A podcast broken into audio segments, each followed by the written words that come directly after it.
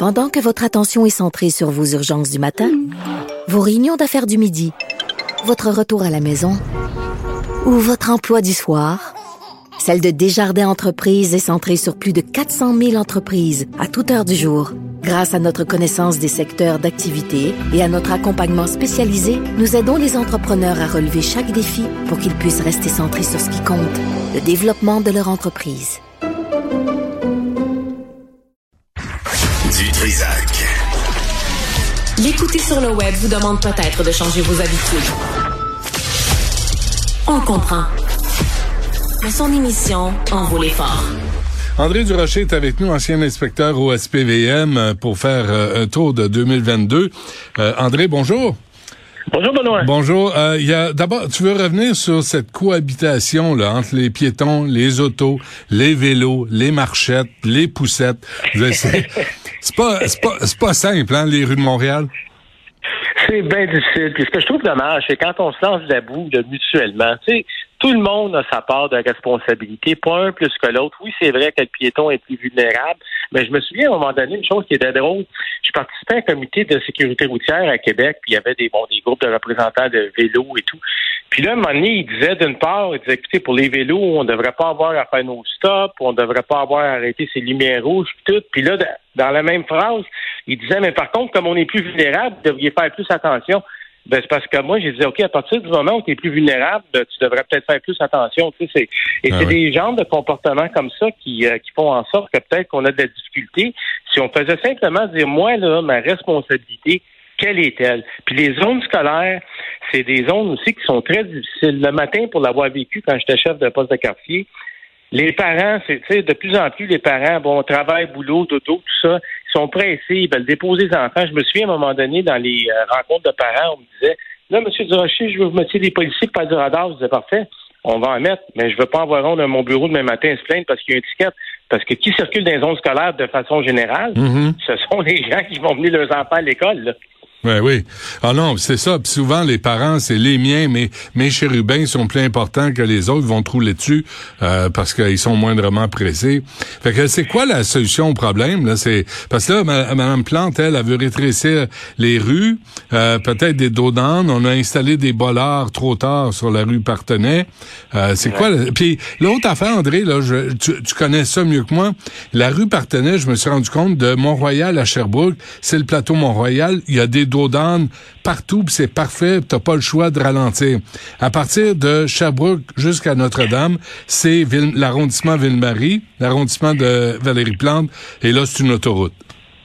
Ben oui, c'est ça, ça que je trouve bizarre. C'est ça le problème des fois aussi avec euh, avec les arrondissements. Tu sais, des, dos d'âne, euh, écoute, une affaire bien vite qui va en faire sourire plus d'un. À un moment donné, je suis commandant d'un poste de quartier, euh, je nommerai pas. Là, on arrive, on a un problème justement de vitesse dans une zone scolaire. Bon, je dis, écoute, on devrait mettre des dos d'âne, ça va régler le problème, ça va ralentir, ils n'auront pas le choix. Là, la ville m'envoie des ingénieurs avec l'arrondissement et tout, puis à un moment donné, là, on fait des, on passe des journées là sur le point de rue à voir la solution. À un moment donné, je dis à quelqu'un que je connais, je dis, regarde bien ça, là, ils vont arriver avec une solution super compliquée. Effectivement, ils ont décidé de mettre des flux de circulation, des choses qui font en sorte que ça n'a absolument rien réglé. C'était trop simple de mettre des dos d'âne qui coûtent à, à peu près absolument rien. Et Ouais. c'est ça, des fois, lorsqu'on a des problèmes comme ça. Pour toujours, pourquoi faire compliqué quand on faire simple quand on peut faire compliqué? Ouais, ben, pour justifier sa job, euh, André.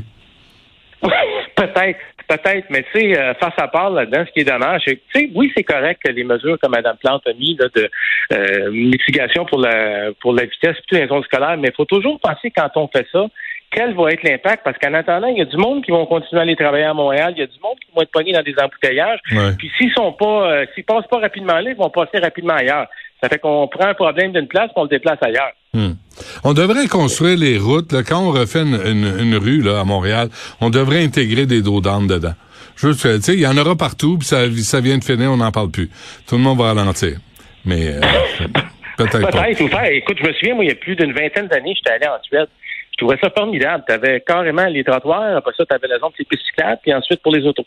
C'était très clair. euh, chacun, comme on dit, à chacun son, son morceau de route. Là. Ouais. Euh, Il y a aussi euh, cette consultation pour une réforme de la police au Québec. Qu'en est-il? Ben, en fin de compte, c'est la, la question qu'il y aurait à poser peut-être au, euh, nouveau ministre de la Sécurité publique. Il y a des choses qui sont intéressantes là-dedans. Tu sais, et on parle, par exemple, de réduire le nombre de corps de police de 31 à 13. Tu sais, est-ce que est-ce encore concevable au Québec en 2022 qu'on ait des corps de police avec 19 polices ou 22 polices? Tu sais, c'est rien contre les policiers qui sont là. Mais à un moment donné, quand tu as 19 polices pour couvrir 16 jours par semaine, 24-7, ça n'a aucun sens. Il peut pas. Euh, la criminalité de nos jours, les problèmes, les enjeux sont beaucoup trop complexes pour laisser ça à des, petites organisations comme ça. Euh, également, là-dedans, il y a des plans pour les, enquêtes, par exemple. On parle d'avoir certaines enquêtes locales, mais d'autres régionales, d'avoir des espoirs spécialisés, par exemple, pour la cybercriminalité, puis la criminalité, euh, en compte de, de col blanc, de fraude. Et ça, c'est important d'avoir une expertise, pas seulement policière, mais aussi une expertise euh, des spécialistes en fiscalité, des spécialistes en, en, ordinateur et choses du genre. Donc, beaucoup de morceaux intéressants. Par contre, sachant de la façon dont les politiciens tiennent souvent à je veux ma police, mon corps de police et tout. Ça, c'est peut-être pour ça que le gouvernement n'a pas entrepris euh, d'actualiser cette réforme-là juste avant les élections. Mais maintenant qu'on vient d'avoir des élections, je crois que le moment serait propice pour relancer euh, cette démarche-là. Puis en également, on parlerait de la sélection des chefs de police là-dedans. Euh, ce qu'on voudrait faire, c'est pas dire à une ville ou à une organisation, voici quel sera ton chef, mais le gouvernement va qualifier des personnes qui auraient euh, le minimum de formation, de compétences pour être chef à ce moment-là, tu choisiras dans cette banque de candidats-là. Hmm. Euh, à quel point chaque corps policier, puis la Sûreté du Québec, puis à quel point tout le monde tire, la, comme on dit, la couverte de son, de son bar pour avoir plus d'argent, plus de ressources, plus d'effectifs? ah ben, tout le monde tire de son bar, c'est bien naturel, mais malheureusement, lorsqu'on fait ça, euh, et, je le comprends, c'est la nature humaine. Hein. Tout le monde va être sûr, comme on dit, de pas avoir froid, c'est pour ça qu'il tire la couverture. Mais par contre, des fois, il faut qu'il y en ait un qui ait un peu plus froid pour que tout le monde ait plus chaud collectivement. Et c'est un peu ça avec euh, avec le problème. Parce que les petits corps de police, oui, c'est vrai, l'avantage sont plus près de leur population, connaissent leur monde, etc. Mais par contre, dès que quelque chose arrive, ils sont rapidement dépassés. Je veux dire, tu habites dans une ville où c'est un petit service de police, puis tu dis que tu as des problèmes de, je sais pas, de, de cybercriminalité ou... Euh, oui, il arrive un crime grave, là. C'est ça, il arrive un crime grave, ben là, c'est surviennent des problèmes. C'est pour ça il faut régionaliser pour maximiser, parce qu'en bout de ligne, c'est le payeur de taxes hein, qui, a, qui a la mhm. facture. Mhm. Mais c'est toujours le même, hein? c'est toujours les mêmes poches euh, en passant. que ce soit au fédéral, au, au, municipal ou au provincial, ça revient toujours au même. Euh, puis avant qu'on se quitte, André, est-ce que est-ce qu'on va régler euh, le, le, le, problème de, de voir des étudiants euh, qui veulent devenir des policiers, mais qui regardent Montréal et qui disent moi je vais aller travailler n'importe où sauf là?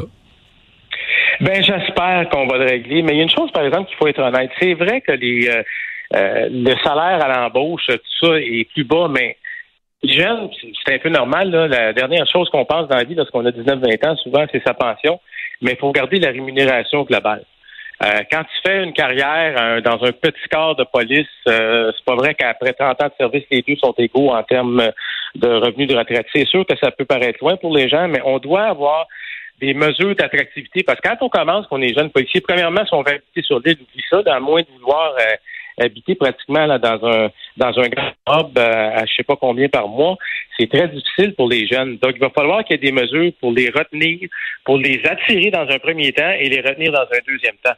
Et ça, c'est pas facile. Parce hmm. qu'à qualité égale, on peut aller à Longueuil, à Laval, euh, autour de Montréal, puis on va faire une très belle carrière à moindre coût. Hmm. Bon, ben en tout cas, là, c'est, tu sais, puis les fusillades, c'est pas aidé non plus. Hein, on, va avoir des surprises en 2023, mais il y a rien qui nous dit que le problème va s'atténuer.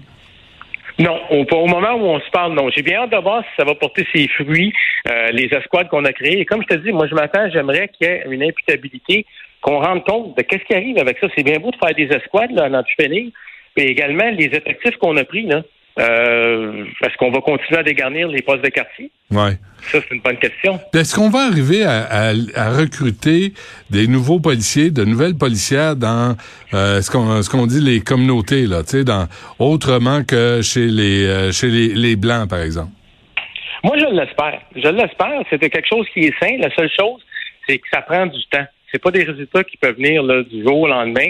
Également, moi, je pense qu'on doit revoir les critères d'embauche pour policiers. Tu sais, pour faire une technique policière au cégep, là, ça te prend des notes à en finir en maths. Moi, je, moi, j'ai passé par la GRC, j'aurais pas pu parce que j'étais pourri en mathématiques. Hmm. Et moi, ce qui me fait rire, c'est que la plus grosse addition que j'ai à faire dans la police, c'est quand je donnais un ticket, puis c'était 100 dollars plus les frais à l'époque de 30 dollars, 130 dollars. Ça, je savais compter ça en main. À cette heure, en plus, c'est l'ordinateur. À heure, c'est l'ordinateur qui le fait. C'est vrai. Donc, imagine à quoi bon avoir des maths 532. Ouais. ouais, non, ça prend aussi du jugement, puis ça, ça c'est pas donné, hein? Ça, Benoît, donne-moi un policier avec une deuxième année B qui a un bon jugement. Je vais le prendre au-delà d'un gars qui a trois maîtrises, pas de jugement. Très bien. André Durocher, ancien du SPVM euh, à la retraite maintenant. Profites-en bien. Joyeux, euh, joyeux Noël. Bonne année, André. À toi, à toi, à toute ton équipe et aux auditeurs. C'est gentil. Merci. Salut.